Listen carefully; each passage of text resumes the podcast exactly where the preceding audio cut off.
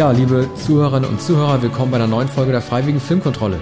Äh, wir widmen uns äh, weiter unserem Tarantino-Ranking und sind beim zweiten Kill Bill-Film angekommen. Kill Bill Volume 2, 2004 ins Kino gekommen.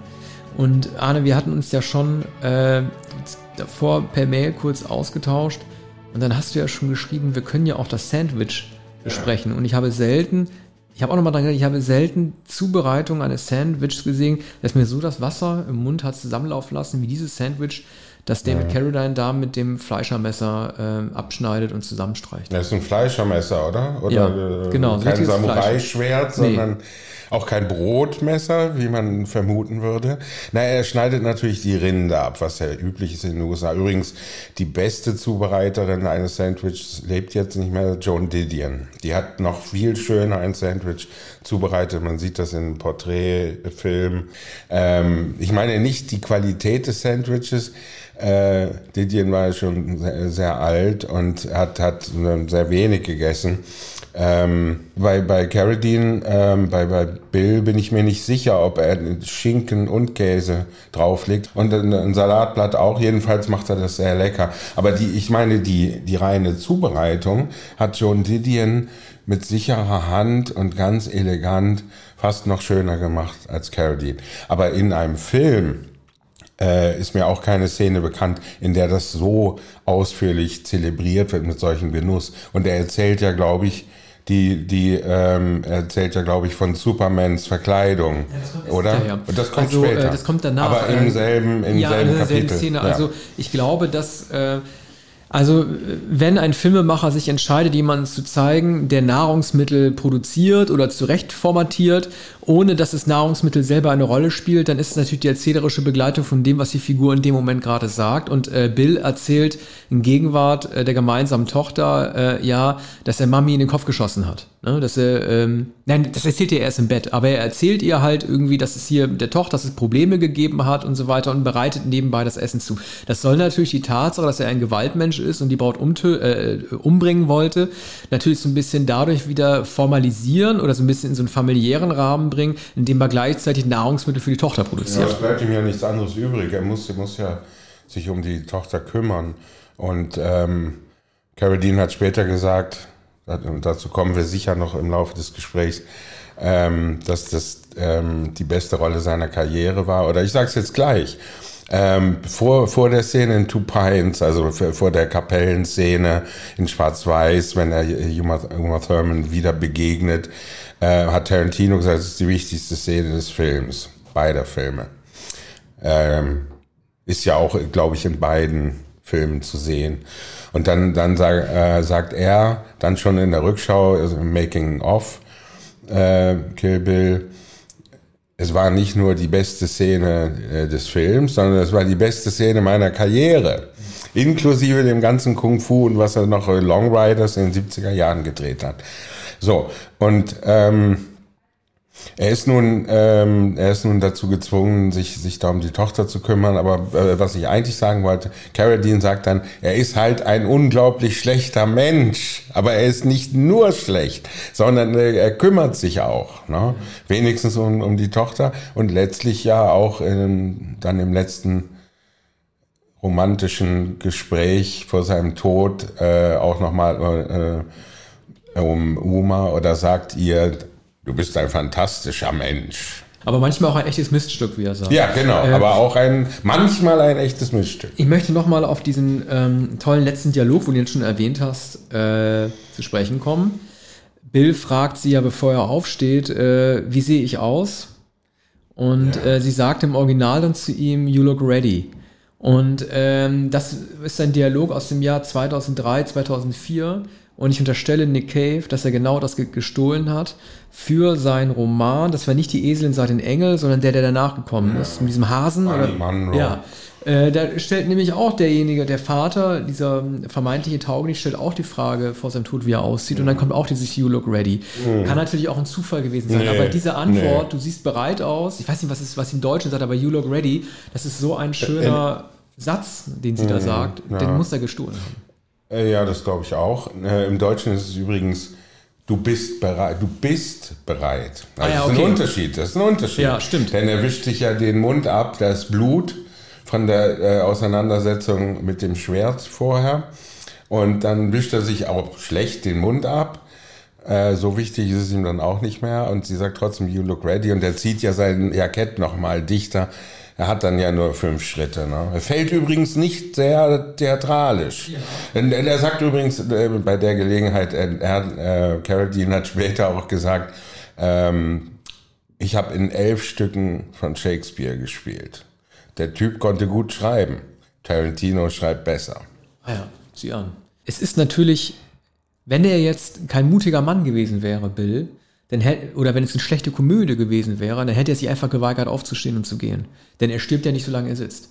Er hätte ja auch sagen können, ja. du holst jetzt das Telefon, wir rufen den Notarzt an ja. und dann werde ich da hingetragen auf einer Sänfte ja, und ich bewege mich so lange nicht, bis ich wieder in Form gebracht werde. aber, aber das ist natürlich kein Film. Ja, ne? aber, aber, kann man die, den, den Fünf-Finger-Druck, äh, den Fünf-Finger-Impuls kann man den denn überhaupt rückgängig machen? Wahrscheinlich nicht, dann darf er sich halt gar nicht mehr bewegen. Also das ist doch, glaube ich, wie ein Fluch, ähm, der ja von Hato, Hato, Hattori Hanzo. Von Hattori Hanzo. Äh, nein, nein, nein, von Pai Mei. Äh, von Pai Mei. Pai Mei hat, das, hat ihm das beigebracht. Ja, ja, genau. Äh, mhm aber diese, die, die Schlussszene mit Bill, die Konfrontation, die auch so toll geschrieben ist und so, äh, so erwartungswidrig auch funktioniert, ne? weil niemand denkt mal an, die, an den, an den Fünf-Finger-Presspunkt-Dings. Äh, das ist schon toll gemacht und ich, ist es halt, äh, ich fand es mir so überraschend. Normalerweise, also, ähm, die Braut nimmt ja diese Südamerika-Tour auf sich, um Bill aufzuspüren. Eigentlich hätte man so Scarface-mäßig vermutet, der wohnt in einer Villa, beschützt von Bodyguards, aber der wohnt in einem Hotelkomplex, mhm. wo einfach so Chauffeure rumhängen. Mhm. Also sehr, sehr unprätentiös. Und mhm. das wird ja auch so aufgebaut, indem sie Michael Parks dann halt, diesen ähm, Bordellbesitzer nochmal trifft, der ihm erzählt, wie Bill immer aufgeregt, aufgeregt gewesen ist als Neunjähriger im Kino und wenn er Blondinen gesehen hat und seine Hand dann immer gedrückt hat vor ja. lauter Aufregung. Ja. Übrigens, ähm, die Szene, als Uma Thurman Damen äh, durch diesen Dschungel rasen mit ihrem Auto, die ist später nochmal zu trauriger Berühmtheit gelangt, weil im Zuge der MeToo und Harvey Weinstein ähm, mhm. Enthüllungen diese Szene nochmal von ihr angesprochen wurde, weil sie da nämlich einen Unfall gebaut hat, mit dem Auto durch den Dschungel gerast mhm. ist, irgendwie gegen einen Baum oder gegen so einen Busch. Und äh, sie Tarantino, äh, was ihn sicherlich auch erschüttert haben wird, weil er gedacht hat, das sind die beiden Freunde, Q und U, auch erschüttert haben muss, weil sie ihm den Vorwurf gemacht hat, als, als Regisseur nicht verhindert zu haben, dass sie da lebensgefährlich durchs Unterholz brettert. Ja. Ne? Ja, er wusste es natürlich vorher nicht, so wie sie es auch nicht wusste. Ja, aber sie meint, er meint halt irgendwie, das ist nicht so schlimm, wir brauchen die Szene und so weiter. Ja. Also er hat sie angeblich mit dazu getrieben, halt irgendwie überhaupt so riskant äh, Auto zu fahren. Ja, das hat er bestimmt. Ich glaube, er hat sich auch dazu geäußert und äh, auch dafür entschuldigt nach so langer Zeit, aber unmittelbar. Na, man, man merkt allerdings bei diesem Making-of, das ja fast unmittelbar nach den Dreharbeiten war, nicht, dass sie etwa unzufrieden gewesen sei. Oder natürlich erwähnt sie das nicht in einem Making-of, aber man hat nicht den, den Eindruck, dass sie ähm, nicht sehr, sehr zufrieden war mit, mit den Dreharbeiten. Ne? Sie, sie lobt, lobt ihn auch ausführlich. Umgekehrt lobt er sie natürlich auch nach, nach den Dreharbeiten und sagt, ja, niemand sonst hätte, die, hätte diesen Film drehen können. Ne? Und ähm, und äh, Carradine zum Beispiel sagt, er hat dann noch nie eine Schauspielerin erlebt, die sich so eingesetzt hat wie, wie Uma Thurman. Natürlich in den Kung-Fu-Szenen, in den, in den äh, Fecht-Szenen mit dem Schwert. Sie musste das ja erst lernen. Sie sagt selbst, ähm, sie hatte überhaupt keine Vorstellung, wie man so ein Schwert führt. Und am Anfang war sie sehr ungeschickt und hat das dann ja fast perfekt äh, gelernt. Ne? Und die, die Choreografie ist, äh, ist fantastisch, wenn, wenn sie mit... Ähm, mit Pai Mai arbeitet oder wenn, wenn der sie verspottet, haut sie ja gegen Steine mit ihren Fingerknöcheln oder mit den Fingerkuppen sogar gegen den, gegen die, einen Felsen, auf dem Pai Mai sitzt. Und das hat sie tatsächlich gemacht. Man sieht es in dem Making-of, dass sie sehr hart dagegen gehauen hat. Und dann steht Tarantino dahinter und sagt, toll, guck dir mal gleich die Rushes an. Ne? Super, müssen wir nicht nochmal machen. Also das da hat, musste sie nicht immer wieder spielen. Äh, man darf nicht vergessen, sie bringt den Vater ihrer Tochter um.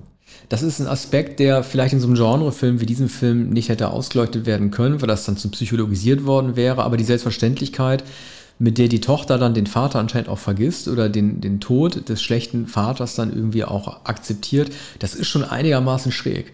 Das hat mich immer so ein bisschen gestört. Vielleicht auch, weil ich selber Kinder habe, äh, auch eine Tochter im Alter. Aber ich finde das halt irgendwie, äh, das passt nicht so richtig, ist aber auch ein Problem, das sich nicht lösen ließ, weil man halt diesen Dialog halt mit der Tochter oder der Bewältigung halt auch nicht hätte wirklich einbauen können. Ne? Man kann da eigentlich nichts machen. Aber ähm, um auf den Schluss zu sprechen zu kommen, auf die Superman-Szene, äh, den Superman-Dialog. Zuerst denkt man ja, das kann eigentlich nicht funktionieren. Es gibt dieses, diesen Wahrheitsserum-Pfeil, der nun wirklich sehr comicartig eingesetzt wird, aber nach, das wird dann übergeleitet in das Gespräch über die Comic-Helden. Und diese Beobachtung, die Tarantino da äh, getroffen hat, die war doch sehr speziell und die hat wahrscheinlich noch nie jemand getroffen. Das ist was, wo du genau weißt, das hat er sich im Kino mal als Kinogänger überlegt oder während seiner Arbeit als Videothekar. Ja, und als Comicleser natürlich. Ich glaube schon, dass in manchem Kinderzimmer genau das gesagt wurde. Und zwar auch wahrscheinlich in Quentin Tarantinos Kinderzimmer irgendwann in den 70er Jahren. Ne, ist es ihm aufgefallen, dass äh, Superman nicht verkleidet ist, sondern dass die Verkleidung äh, klar kennt, der bürgerliche Mensch ist, im Unterschied zu den anderen Superhelden. Ne? Und äh, mich hat das immer verblüfft. Ich will nicht sagen, es ist der Schlüssel des Universums, aber eine der äh, größten Aussagen, die andere ist natürlich, äh, ich sage es immer wieder, äh, der Zeichner vom Silver Surfer in, in Crimson Tide. Ne? Dass man also in einem U-Boot zwei streitende äh, Kadetten auseinanderbringt, indem man fragt, wer ist der einzig wahre Zeichner des Silver Surfer? Wer ist das, das denn? Das ist ein, ein, ein Zeichner, Buskima heißt er, glaube ich. Mhm. Steve, ich meine Steve Buskima. Und ähm, der war, und das weiß ich aus meinem Kinderzimmer, der war schon in den späten 70er, frühen 80er Jahren äh, der legendäre Zeichner des Silver Surfer. Und wir wussten das. Und wir waren uns einig darin, wir wollen nur Buskima. Ah ja. Gut, gehen wir mal die einzelnen Szenen durch äh, des Films. Vielleicht zu Beginn nochmal. Äh, man sieht den neuen Lebensgefährten von Yuma Thurman. Man weiß einfach, das ist ein Loser und man sieht ihre Mädchenklicke und weiß, da gehört sie nicht hin. Damit hat Bill natürlich recht. Ne? Man sieht ihn dann also auf der, auf der Veranda sitzen und äh, wenn man ihn dann auf Deutsch guckt, ich hatte ja schon gesagt, ursprünglich hatte Tarantino äh, überlegt, Kevin Costner anzufragen für die mhm. Bill-Rolle, der nicht ganz so gepasst hätte, aber er hat im Deutschen zumindest Kevin Costners Synchronstimme bekommen. Und wenn man ihn nur reden hört und Bill nicht sieht, da habe ich doch gedacht, vielleicht wäre es ein alterner Western-Typ, wie Costa vielleicht doch eine, doch eine, ganz, eine ganz gute Idee gewesen, zu, ihn, ihn halt zu besetzen. Ne? Ja, das wäre natürlich paradox gewesen, weil man Kostner das nicht zutraut. Man traut dem Schurken nicht zu. Der Altersunterschied wäre auch nicht so groß gewesen. Also Carradine ist ja der Mann aus, aus Kung Fu. Und äh, wenn Tarantino sagt, wer in, den frühen 70er Jahren jung gewesen ist, der konnte gar nicht anders als Kung Fu sehen. Alle drei Jahre kam so ein Rockstar. Später war es eine Weile Magnum, Tom Selleck. Ähm, aber nicht in der Weise wie Kung Fu. Ich bin ungefähr zu der Zeit ähm, Kind gewesen. Ich habe Kung Fu jedes Wochenende geschaut. In Deutschland war es 1975 und, und Carradine war tatsächlich der Größte. Er war in der Bravo. Es gab nicht einen Starschnitt, aber es gab Plakate und äh, heute würde man sagt man ikonisch. Ne? Er spielt die Flöte Ah, ja. Er spielt eigentlich einen Schüler, also äh, Karate Kid eigentlich. Karate Kid denkt es weiter, äh, nur es ist hier ein erwachsener Mann, also schon vorgerückten Alters aber jemand, jemand, der ein Schüler ist und der dann selbst auch zum, zum Lehrer wird ne, und der Abenteuer besteht. Und die Serie lief gar nicht so lang, aber sogar im, ich glaube, am Samstagabend Vorabendprogramm in den 70er Jahren war, war Kung Fu ganz entscheidend. Dann gab es dieses Lied äh, Kung Fu Fighting und, und, da, und das war auch ein Riesenhit. Und es gab dann sozusagen ein eine, eine, Kung-Fu-Welle in Deutschland, ohne dass die Leute Kung-Fu gemacht hätten. Also aus meinem äh, Zirkel äh, unter, unter Kindern ist mir nicht bekannt, dass alle zum Kung-Fu gelaufen sind. Aber manche haben dann gesagt, ja, ich gehe jetzt mal zum Judo, was ja wieder etwas anders ist. Das ist einfacher. Ähm, Michael Metzen, ähm, er ist so ein bisschen wir haben ihn in Reservoir Dogs zum ersten Mal gesehen bei Tarantino. Da war er der Bruder von Vincent John Travolta Vega. Ich weiß nicht mehr genau, wie äh, dieser Vega-Bruder in Reservoir Dogs heißt. Und auch in Kill Bill spielt er eher den, den kleineren, den, den, eher den etwas schlichteren Bruder, der natürlich sehr bauernschlau reagieren kann, weil er die Braut ja reinlegt. Aber er ist halt der kleine Bruder von Bill. Äh, es gibt eine Sache, die, ähm, also ich durfte Tarantino leider noch nicht interviewen, aber wenn ich ihn jemals interviewen könnte, dann würde ich ihn eine Sache fragen. Ähm, Michael Metzen hat ein ähnliches Schicksal, nicht dasselbe, sondern ein ähnliches Schicksal wie die Figur der Show Shanna in den Glorious Bastards, über den wir noch sprechen werden, weil Shoshana in Inglourious, Inglourious Bastards hat einen Riesenplan, wie sie alle Nazis um kann in diesem Kino, äh, zusammen mit ihrem Gehilfen, wie sie es in die Luft jagen kann, wie sie es verbrennen kann, aber sie stirbt, sie wird von Daniel Brühl erschossen, bevor sie jemals erleben wird, dass ihr Plan funktioniert hat. Das ist eine sehr, sehr tragische Entwicklung, weil der ganze Film dreht sich nur darum, dass sie diesen Rachefeldzug, weil ähm, Christoph Waltz ihre Familie ausgelöscht hat, diesen Rachefeldzug zum Ende bringen will und ähm, äh, die Nazis alle tötet. Sie stirbt aber vorher. Sie weiß nicht, ob es klappt. Und mit äh, Michael Madsen ist es hier äh, relativ ähnlich, denn er wird niemals, oder im Gegenteil, er kann guten Gewissen sterben, denn er wird niemals erfahren, dass sein Plan nicht aufging. Weil die Mhm. Braut befreit sich aus dem Sarg. Und das wird er niemals wissen. Er denkt, sie ist tot. Andersrum, wie gesagt, wird, äh, wird, wird Daryl Hannah ähm, bis zum Tod denken, dass Michael Madsen sie reingelegt hat, weil die Braut eben nicht tot ist, sondern wieder reinkracht in das Wohnmobil. Also für beide geht der große Traum, sowohl Michael Madsen als auch Daryl Hannah, nicht in Erfüllung. Ja, aber ähm, Madsen sagt ja gegenüber seinem Bruder Bill auch dann keine so glaubhafte Konstellation, aber so ist es nun manchmal in Filmen. Äh, dann sagt er ja, naja, die, die, die Daryl Hannah, also die, ähm, die Bergschlange, Mountain, ja, Mountain Snake, ja, die hat es eigentlich verdient. Die hat sich die Rache, ihre Rache verdient. Ne? Äh, denn wir, wir sind ja sind ja Schurken und sie kommt jetzt äh, zu Recht darauf zurück. Und dann sagt sie, na andererseits hat sie aber auch den Tod verdient. Ne? Und er hat dann ja diesen herrlichen Koffer, wie, wie so oft bei Tarantino, einen Koffer, eine Million Dollar Scheine und freut sich schon, ne? aber die Freude währt nur kurz. Ja, es ist ja bei Daryl Hannah ein Aspekt, der nie ganz beleuchtet wurde, der im ersten Teil noch mehr ähm, äh, gezeigt wird, ist ja der, dass sie eigentlich auch sehr eifersüchtig ist auf Uma Thurman. Weil ähm, Uma Thurman war immer die Lebensgefährtin von Bill, aber so wie sie im Krankenhaus in dieser De Palma-Situation mit Bill telefoniert und dann sagt Darling und äh, Schatz und äh, wer ist dann Mann und so. Also sie hat sich immer den Platz von, von äh, Beatrix Kiddo ja eigentlich erträumt, der wird ihr nicht gegeben. Und dann ist sie halt auch sehr... Ähm, was sie sich notiert hat über die tödliche Mamba, ne, die ähm, Michael Madsen beißt, da schreibt sie sich alles auf so einen Notizblock auf. Die ist genauso listenfanatisch wie Uma Thurman auch, sehr, sehr manisch drauf und notiert sich alles, nur um es abzuschließen. In der heutigen Zeit hätten wir ein Handy, da machst du schnell Google und guckst das Gifterblick Mamba nach. Aber Handys damals, haben sie schon da. Ah ja, stimmt, genau. Aufklapp-Handys, Ja, aber halt ein Smartphone, aber wo die du halt, Frauen ne? haben es, Ja. glaube ich, nicht, sondern Michael Madsen. Ja. Man, man sieht ja auch, dass, dass er ganz cool dieses Klapptelefon aufklappt und dann noch mit dem mit dem mit den Lippen die, das kleine äh, die kleine Antenne herauszieht. ne? Also also eine Nokia offenbar noch vor ähm, vor dem Siegeszug von ähm, äh, Apple.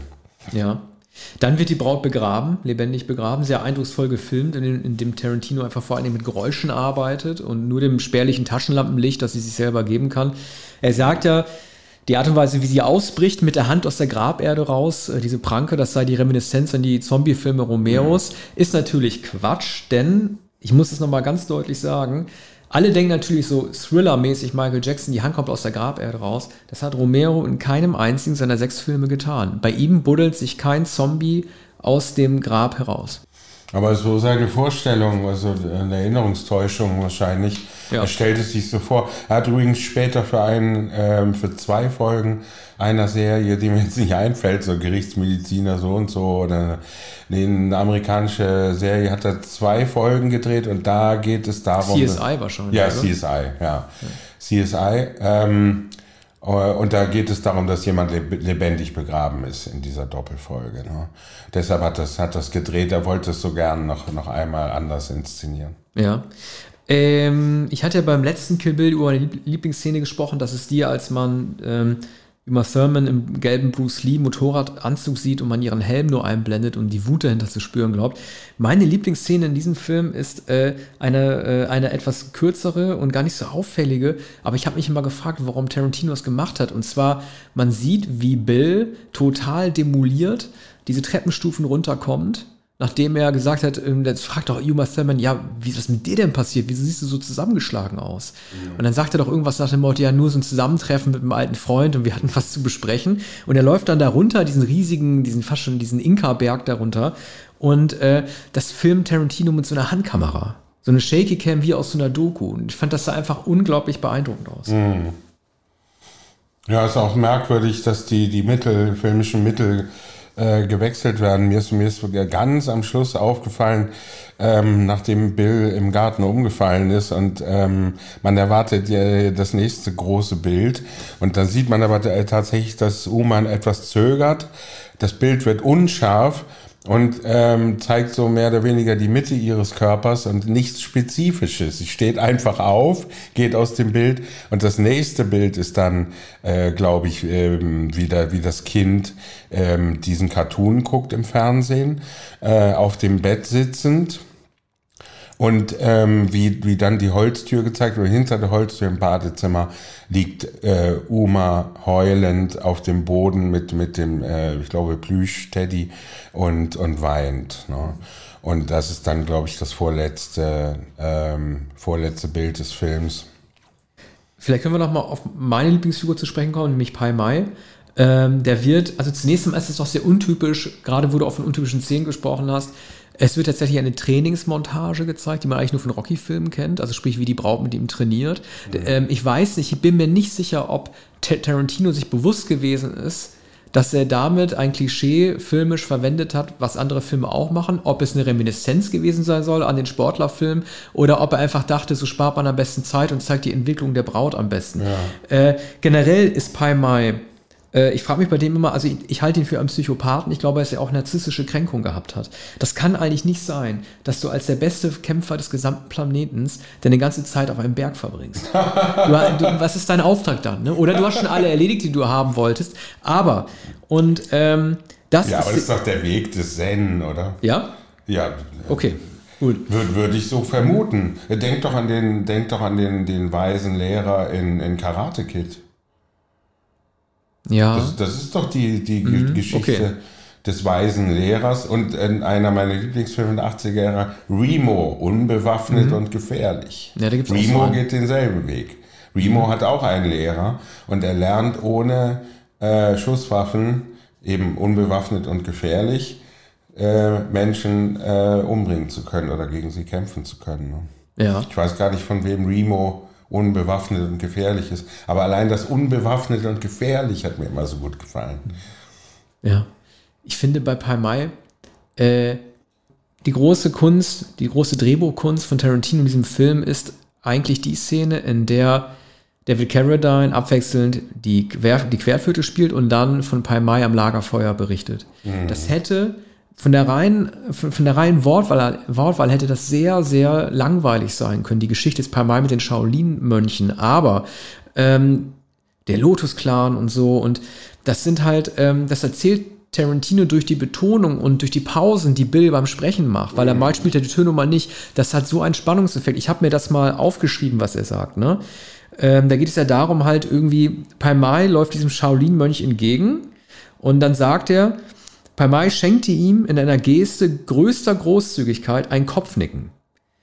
Dieses Kopfnicken wurde nicht erwidert. Und dann spielte er auf seiner Flöte, ne? Uh, the nod was not returned. Uh, und dann sagt jetzt auf Englisch, erzähle ich weiter, erzählt Bill weiter. Now, was it the intention of the Shaolin monk to insult Pai Mei? Or did he just fail to see the generous social gesture? The motives of the monk remain unknown.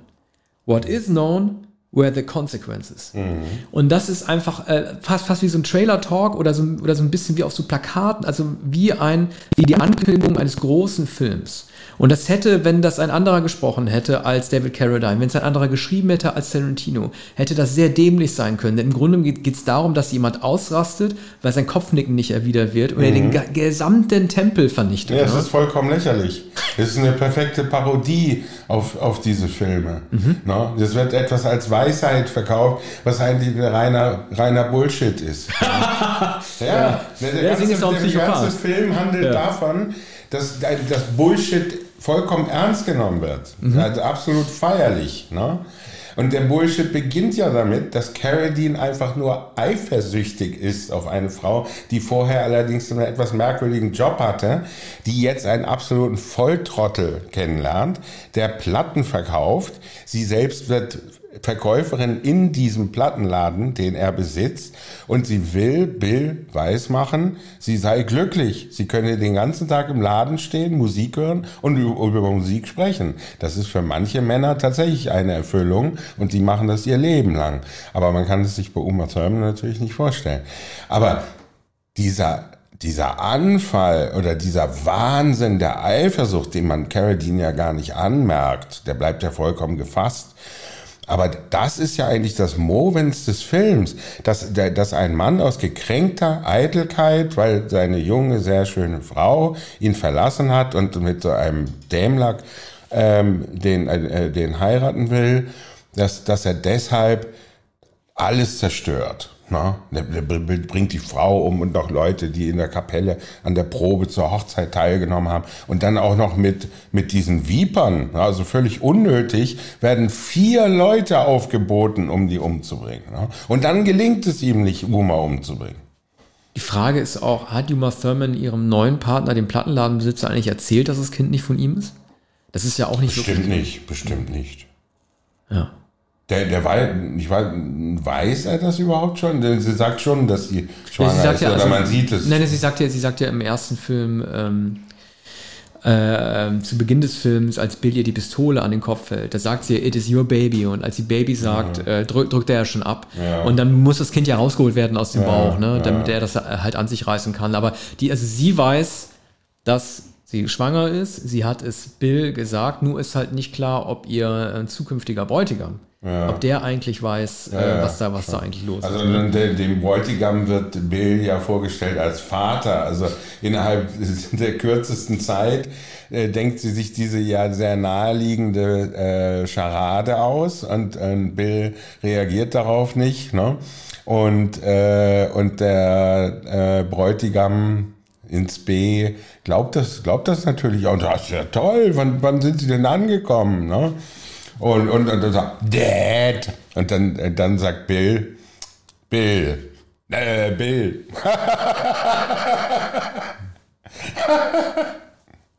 Also auch das ist ja eine sehr billige Pointe, wie, wie man sie aus Slapstick-Komödien kennt. Ne?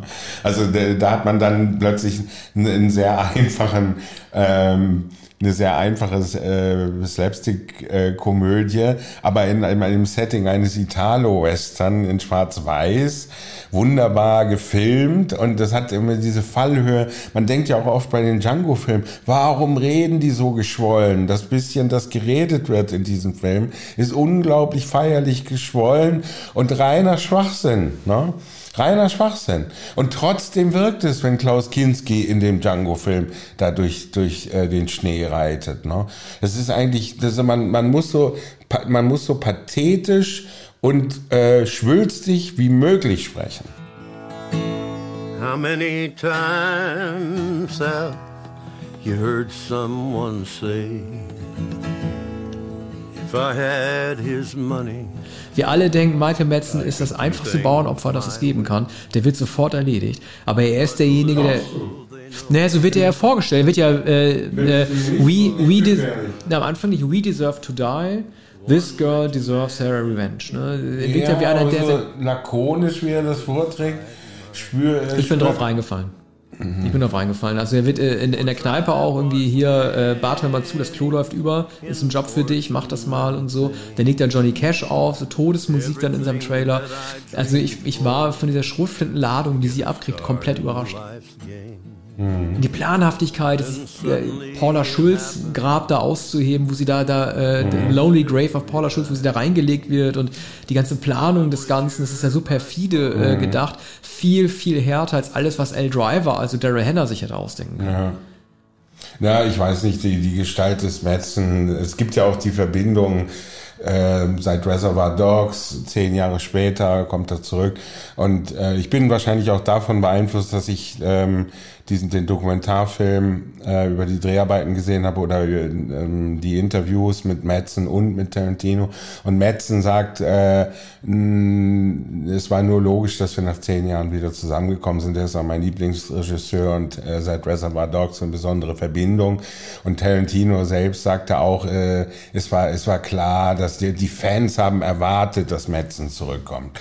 Und und er sagt auch ähm, ähm, Metzens Darstellung ist eine, eine ganz besondere Darstellung und die Figur, die er in Reservoir Dogs gespielt hat, äh, wird jetzt äh, wesentlich variiert. Also er ist nicht die, nur dieser brutale Killer. Metzen selbst sagt über seine Figur, das ist eine ambivalente Gestalt. Der ist vielleicht sogar einer der sympathischsten ähm, Menschen in, in Kill Bill. Ne? Eine der sympathischsten Figuren. Ja. Glaubt er selbst. Zumal er sich ja einreiht in dieses äh, Fünfer-Squadron.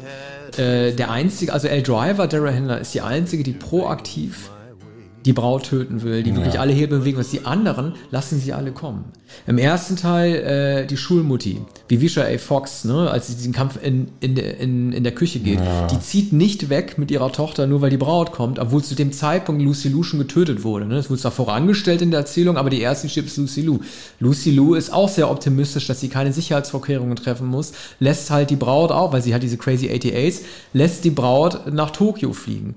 Auch ähm, äh, Michael Metzen bleibt in aller Ruhe in seinem Trailer wohnen. Ja. Ne? Bill halt in dieser Hotelanlage. Also keiner hat wirklich mhm. Angst, dass ihm was blüht, egal wie viele Listen, wie viele Namen noch weiterhin von der Liste ja. weggestrichen werden. auch sehr unwahrscheinlich, dass sie äh, wiederkommen würde nach vier Jahren. Ne? Ja, aber ich meine halt, nachdem ja. die erste tot ist, also zumindest nachdem Lucy Lou tot aber ist. wissen Sie es überhaupt? Wissen Sie von Lucy Lou? Naja, also Bill besucht ja Bud in der Wüste und sagt, die Braut kommt und äh, Bud ja. sagt, okay, sie verdient ihre Rache. Also äh, die wissen ja, schon, ja, das ist schon bekannt, äh, dass irgendwie jeder dran, jeder dran sein soll. Ne? Mhm. Aber noch, noch eine Beobachtung, die, die aus dem Making-of stammt. Da habe ich ganz am Rande gehört, also man sieht äh, die Dreharbeiten im Trailer und äh, das ist einfach so eine dazwischen geschnittene Szene, um, um zu zeigen, äh, wie Tarantino Metzen in dem Trailer ähm, dirigiert. Ich meine, Keith Carradine steht draußen und also das ist der Moment, da ähm, Metzen dann nach draußen geht und mit seinem Bruder spricht und ähm, da sitzt er, glaube ich, da auf der Treppe und, und hat die Bierflasche in der Hand und immer diesen großen weißen Hut, den er nicht tragen soll, laut des Besitzers des Clubs. Ne? Ähm, so, und man, man sieht also Tarantino und Tarantino sagt für einen Moment in die Wüste schauen, das sieht aus wie in einem Western von Anthony Mann. Da hatte er schon wieder genau die Vorstellung, in einem dieser Rachefilme äh, von, von Anthony Mann könnte es eine solche Szene geben, eine solche Landschaft. No, meistens ist James Stewart da, der gebrochen hält. Und das hat er sich vorgestellt für Michael Madsen. Insofern stimmt es auch, denn ähm, James Stewart ist auch eine ambivalente Figur in Anthony Mann Western. Das sind Sachen, die kann man gar nicht wissen, wenn man das nicht sieht, oder? Nein. Man würde nie, nie drauf. Nee, das ist seine Vorstellung. Und äh, das ist eben auch so die Situation. Bei Man ist es auch oft so, ähm, es geht der Schurke, Held, Antiheld, der verlässt nicht den Ort. Der bleibt dort, der weiß genau, auch High Noon natürlich. Er weiß genau, er will, die werden kommen, er wird ihnen nicht entgehen und er bleibt. Und James Stewart steht auch oft gegen mehrere Fieslinge, die ihn erledigen wollen. Was ja auch strukturell eine Ähnlichkeit wieder zu Glorious Busters her, äh, herstellt, weil beide Filme, es passiert total viel, aber beide haben sehr wenig Schauplätze. Das ist eine Sache, die bei diesem schnell geschnittenen ja. Kill Bill oft vergessen wird. Wir, es, es gibt vielleicht vier, vier Sets oder ja. fünf oder so. Ja. Es gibt äh, Südamerika am Ende, es gibt halt äh, die Palmei-Situation, die Ausbildung und es gibt den Trailer. Ne? Und ja. dem, dem verbunden halt den Friedhof daneben dran. Aber viel mehr gibt es mhm. nicht. Am Anfang gibt es halt noch äh, Two Pines. Mhm. Das sind fünf verschiedene Sets im Grunde genommen. Ja. Nur. Aber es kommt nie, wie bei Bastards auch nicht, halt das Gefühl auf, man hält sich zu lange an einem Ort auf. Mhm. Es ist toll gemacht. Ja, und wenn man sich den Abspann absie äh, ansieht, oder den ganzen Abspann sieht, dann sieht man auch, dass er an all diesen äh, Schauplätzen gedreht hat und zwar jeweils mit eigenen Crews. Und äh, das sind dann eigentlich fünf oder sechs Filme, weil all diese Crews durchlaufen. Da wird alles, alles, alles aufgeführt, jeder Schauplatz. Und ähm, und er hat sozusagen mit lokalen Kräften gearbeitet, in Peking sowieso. Es wird sogar der chinesischen Filmagentur gedankt. Übrigens, ähm, in dem Studio, in dem sie da gedreht haben, das eine riesige Anlage ist, ähm, da leben die Angestellten, die sind nämlich auf Lebenszeit da angestellt. Das heißt, sie leben in diesem Filmstudio, auf dem Filmstudio-Gelände. Und da hat er sich ähm, angefreundet mit der Belegschaft. Ne? Über die Sprachbarrieren hinweg waren lauter Dolmetscher, die aus dem Japanischen ins Chinesische, aus dem Chinesischen ins Japanische und ins Englische übersetzt haben. Und ähm, das hat ihm so gut gefallen in Peking, dass er am liebsten dort weitergearbeitet hätte. Aber es gibt natürlich den japanischen Schauplatz, den mexikanischen Schauplatz und dann den... Ähm, äh, US-amerikanischen äh, Schauplatz. Das ist wohl Arizona oder ich weiß es nicht genau, die, die Wüste oder, oder New Mexico. Ne? Und ähm, und äh, da ich den ganzen Abspann gesehen habe, habe ich, hab ich gesehen, am Ende dankte diesmal nicht Sam Fuller, aber der äh, Charles Bronson, der damals gestorben war. Ne? Die war die wichtige.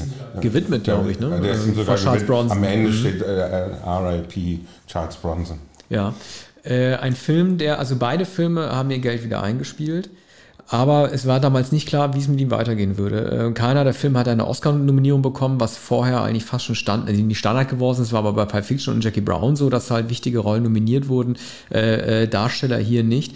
Es ist ein bisschen so neb nebulöses Feld geblieben, was er danach machen würde. Ne? Danach kam dann Death Proof, aber Kill Bill hat ihn dann doch zumindest wieder mit diesem mutigen Unterfangen, zwei äh, Filme so aufzuteilen und im Abstand von einem halben Jahr ins Kino zu bringen, dann doch wieder zumindest als, als äh, ähm, jemand, der seine Kung-Fu-Filme huldigen wollte, dann doch auf die Landkarte geholt hat. Ich habe mich halt nur gefragt, ob nicht das zu offensichtlich gewesen ist, wenn man sich gefragt hätte, welche Filme könnte, welches Genre könnte er sich raussuchen, um da eine Hommage zu inszenieren, ob man da nicht automatisch zu schnell aufs asiatische Kino gekommen wäre, ob das nicht ein bisschen zu offensichtlich gewesen ist.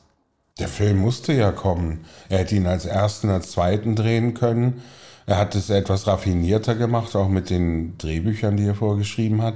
Und das führte sozusagen hin auf, auf, auf diesen Taj Mahal. Ne?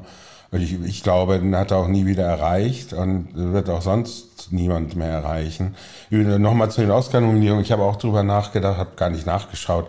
Uma Thurman war nicht nominiert als Hauptdarsteller. Ja, worüber er sich sehr aufgeregt hat. Unfassbar. Ja. Ich meine, ich weiß auch nicht, wer den 2005 gewonnen haben könnte.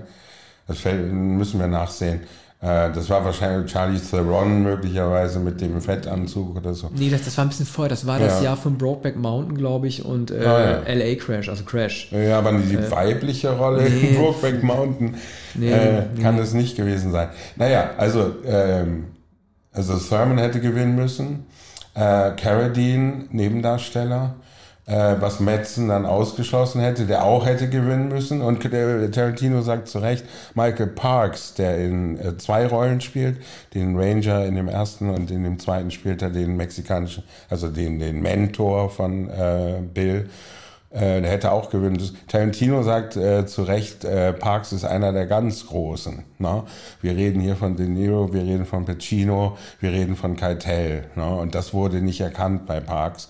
Und er hat ihm deshalb auch die zweite Rolle noch gegeben, weil er beim bloßen Sprechen des Drehbuchs diese Rolle nebenbei übernommen hat. Es war ein anderer Schauspieler engagiert worden und Parks hat das nur gelesen. Und dann sagte Tarantino, das ist so fantastisch. Wir sagen dem Schauspieler ab, der wird ausgezahlt, Parks übernimmt die Rolle. Ne? Sagt ja mal Bill. Ne, er spricht das so schön südamerikanisch ja. auch aus.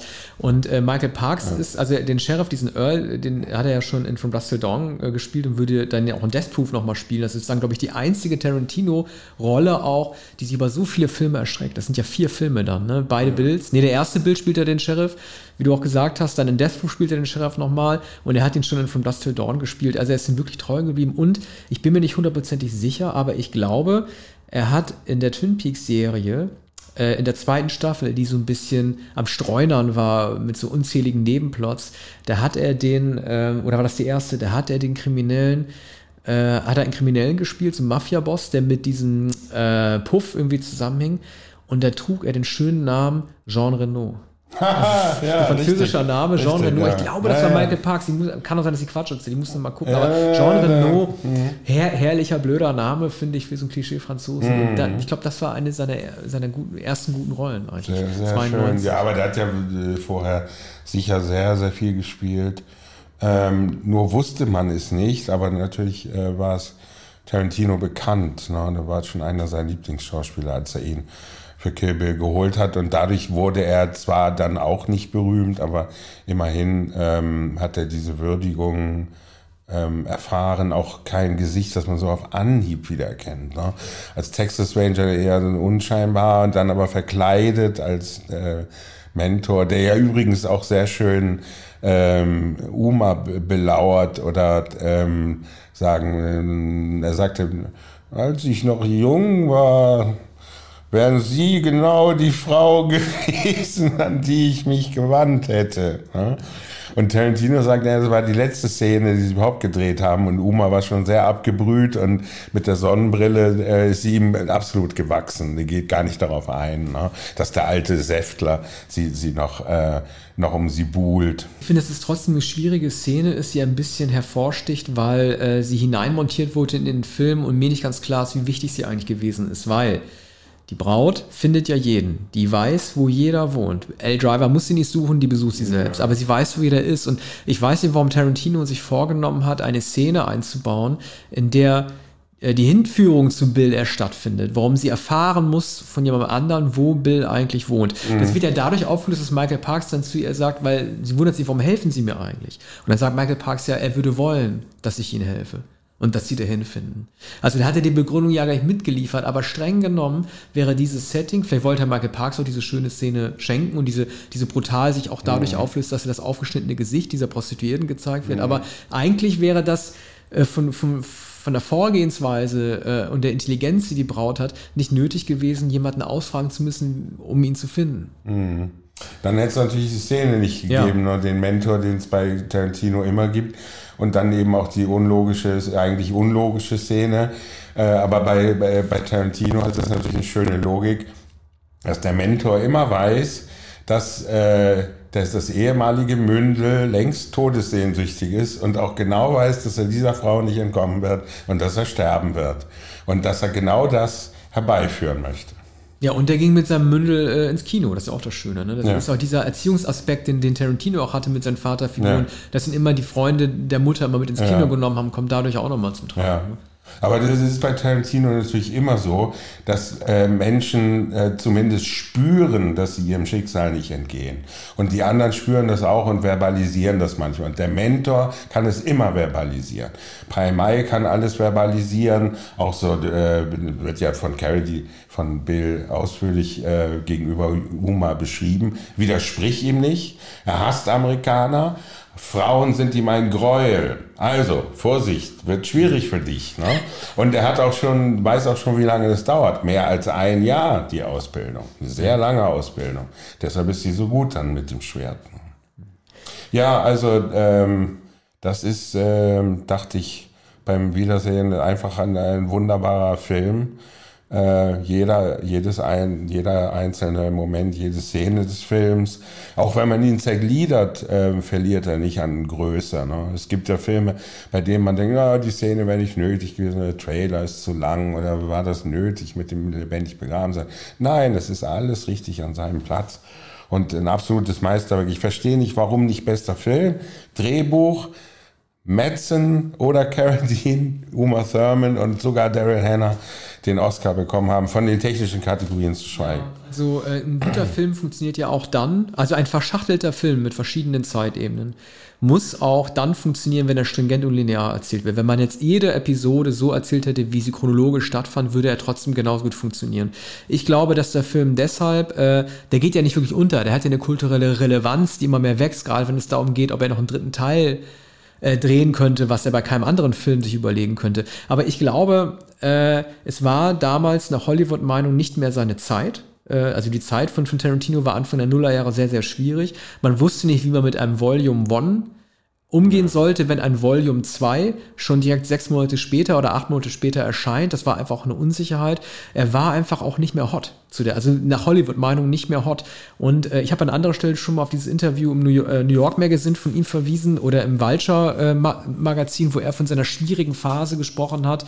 Ähm, Anfang oder bis Mitte der Nullerjahre, die durch Death Proof auch wie ich finde ein herausragender Film, noch verschärft wurde. Der Film war ein Flop und Tarantino davon gesprochen hat, Ich habe gemerkt, dass ich nichts mehr zu sagen habe, weil ich auf einmal zum ersten Mal seit Silver Surfer und Crimson Tide wieder angefragt wurde, ob ich als Spin-Doktor für Green Hornet und solche Sachen auf einmal äh, ähm, äh, auftreten kann. Und da wusste ich, jetzt geht es um alles. Es kann sein, dass ich bald wieder weg bin. Und leider, ähm, auch wenn ich Inglourious Bastards noch sehr, sehr toll fand, äh, spiegelt sich das wieder in der Risikolosigkeit der Besetzungen, die er vornimmt. Ab Bastards hat er eigentlich von der mutigen Besetzung Christoph Waltz abgesehen, vor allen Dingen Star-Kino und Hollywood-Kino gemacht. Er hat Brad Pitt, er hat Leonardo DiCaprio später genommen. Also er geht immer mehr auf Nummer sicher, auch wenn die Filme deshalb nicht unbedingt schlechter geworden sind. Aber ich glaube, dass Kill Bill und vor allen Dingen Death Proof ihn sehr, sehr verunsichert haben. Ja, das war wohl so. Allerdings hat er dann Death Proof gemacht, statt da einen sicheren Film zu drehen. Ne? Da war er noch sehr, äh, sehr erfüllt von sich und seinem Genie und ähm, hat dann ja zumindest in der ersten halben Stunde von Death Proof es auch eingelöst, diese alte Obsession. Also ich würde Kill Bill 2, auch wenn ich Kill Bill 1 noch besser finde, auch hier wieder 5 Sterne geben. Ja, ich mag den zweiten Film vielleicht sogar noch lieber oder dann beide zusammengenommen. Übrigens ähm, beginnt der Film mit Chapter 6, also das erklärt auch, weshalb Tarantino sagt, es ist ein Film. Ne? Wenn ein Film mit Chapter 6 beginnt, äh, kann es kein eigenständiger Film sein. Aber natürlich 5 Sterne.